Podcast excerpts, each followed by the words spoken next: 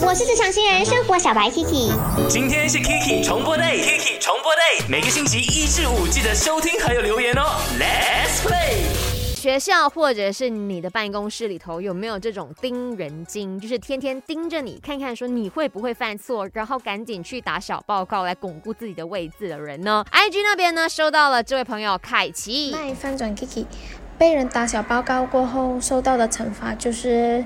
我们被送去 b i l e discipline 和 b i l e counseling，事情是没有这样严重的，却被对方说到很严重、很夸张。counseling 真的很严重了。管他的事情，我也不知道怎么还要去来讲播档案啦。然后插手。我们跟老师解释事情的时候，老师就讲不用讲了，他都看到了。我们就这样被老师骂，被老师打。被老师念了很久哦，我看到凯奇在 IG 那边呢，他真的是有再一次的声明说这件事情真的没那么的严重的。我记得以前我在中学的时候也遇过这样的事，就其实真的是一个小事，但是老师把我们叫去训话，然后我们跟他解释的时候，他也是 stop 我们，他讲了一句，他说。